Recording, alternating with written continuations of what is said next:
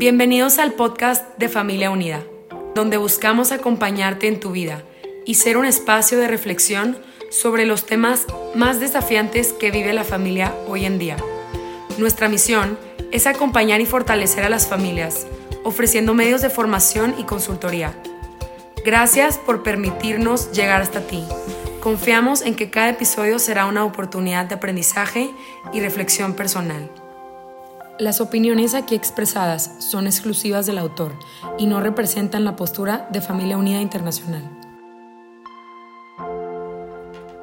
Ven Espíritu Santo, llena los corazones de tus fieles y enciende en ellos el fuego de tu amor. Envía Señor tu Espíritu Creador y renueva la faz de la tierra. Oh Dios, que has iluminado los corazones de tus hijos con la luz del Espíritu Santo, haznos dóciles a sus inspiraciones para gustar siempre del bien y gozar de su consuelo. Por Cristo nuestro Señor. Amén. Agradezco mucho la invitación por parte de familia para formar parte de este podcast acompañándote en tu vida.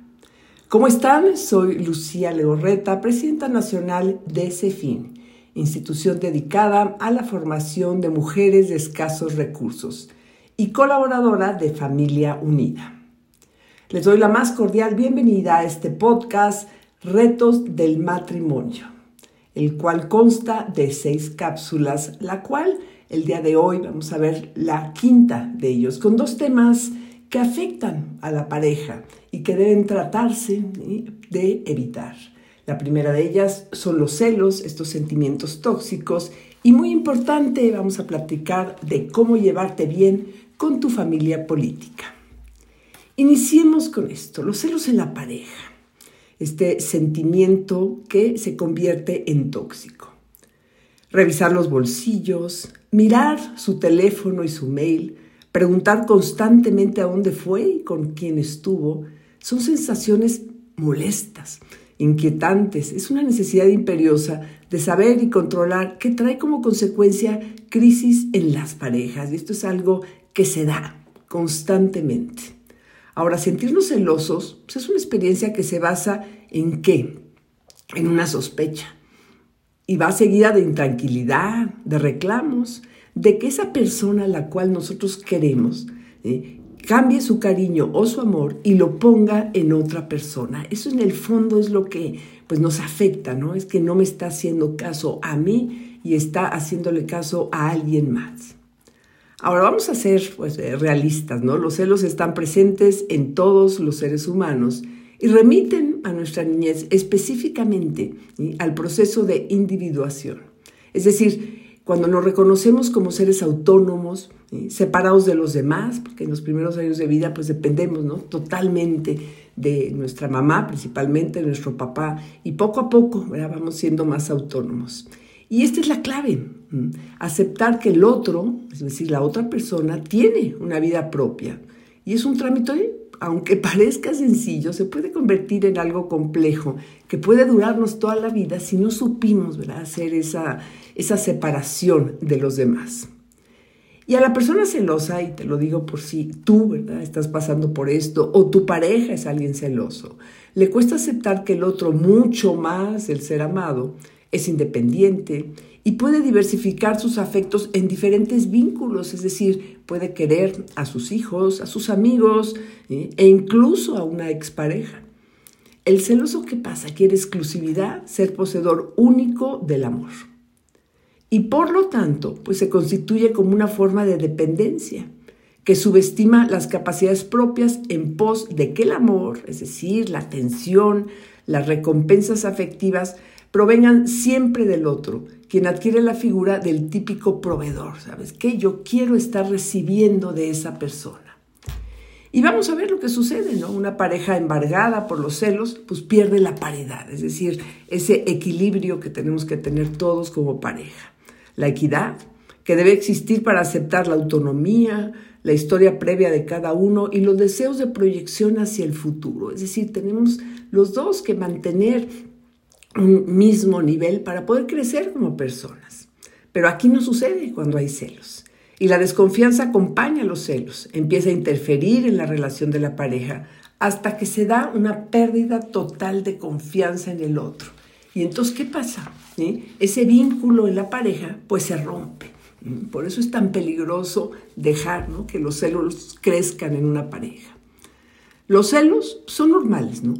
Pero ojo, ¿sí? en exceso demuestran una gran inseguridad y definitivamente eso afectan a la relación de la pareja.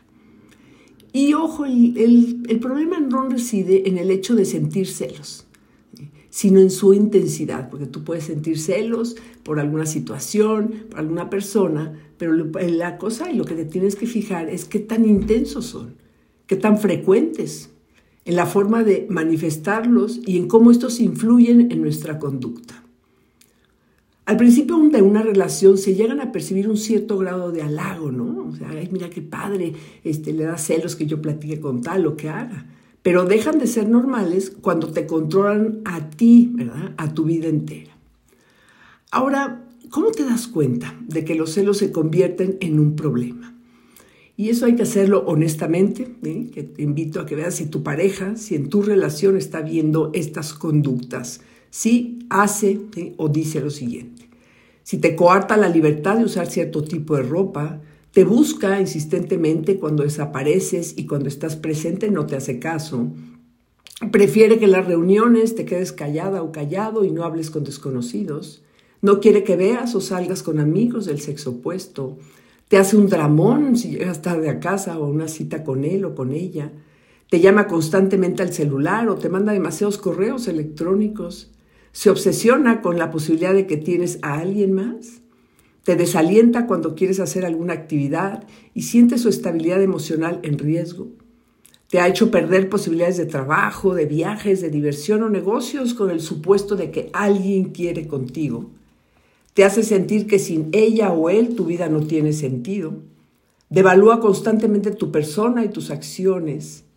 Te vigila veladamente o abiertamente ante la posibilidad que tengas una posible relación paralela.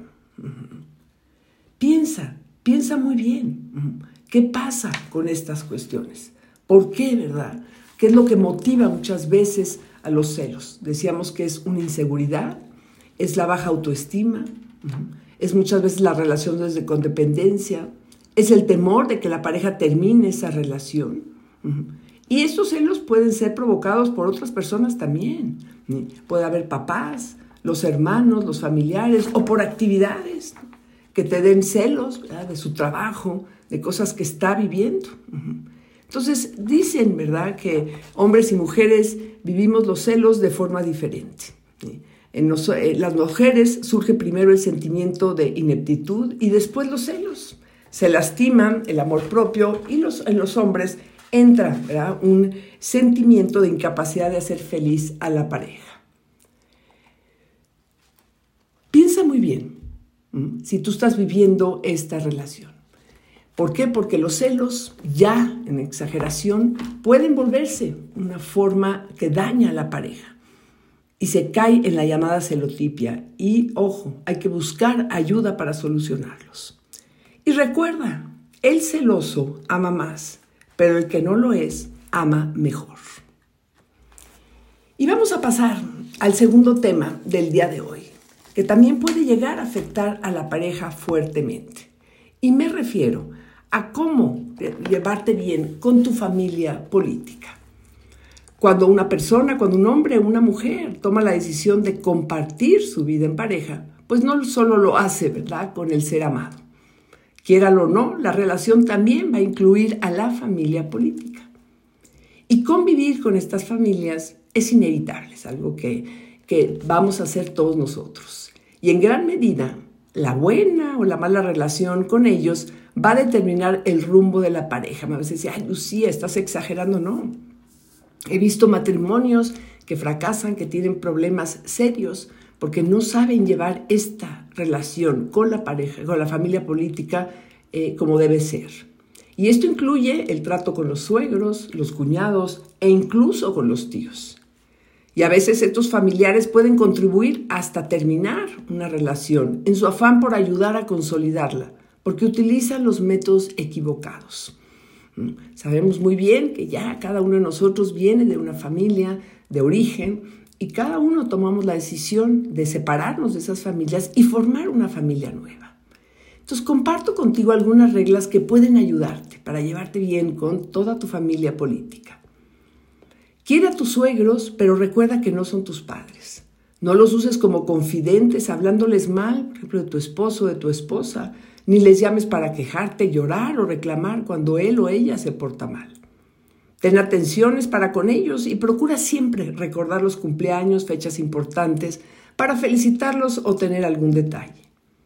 Si tu pareja está alejado de ellos, incentiva su reconciliación y acercamiento. No andes con chismes, la discreción es una virtud que no debes olvidar. No acuses a tu suegra, ¿verdad?, con tu marido o con tu esposa. Si tienes alguna diferencia con ella, es mejor aclararla de manera diplomática. Cuando vayas a casa de ellos, ayuda en las tareas sencillas. Y si tienes hijos, jamás les hables mal de sus abuelos paternos o maternos. Nunca te pelees ni faltes al respeto a tus suegros.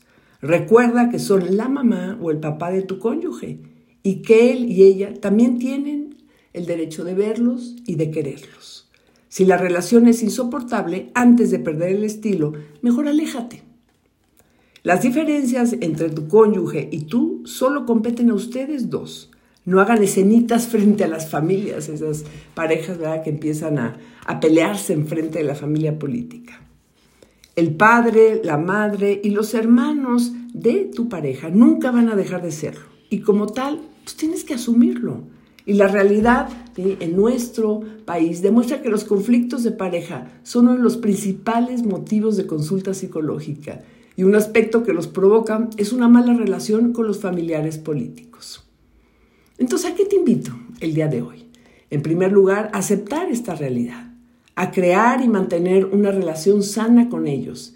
Y va a ser un sinónimo de salud mental, que seguramente va a robustecer tu vida en pareja. Los roles adecuados en una relación con la familia política serían los siguientes. Que los suegros respeten el espacio de la pareja mostrar independencia económica y emocional, tener una vida afectiva satisfactoria, que los suegros respeten las decisiones de pareja y dejen que resuelven solo sus conflictos. Y por último, que la pareja suma su rol de padres cuidando a sus hijos. Recuerda que al casarte con alguien también lo haces con la familia. Por el bien de tu matrimonio y de tus hijos, busca unir y no separar y estoy segura de que vivirán más tranquilos y más felices. Muchísimas gracias por estar el día de hoy aquí conmigo en esta eh, cápsula que forma parte del podcast Retos del Matrimonio.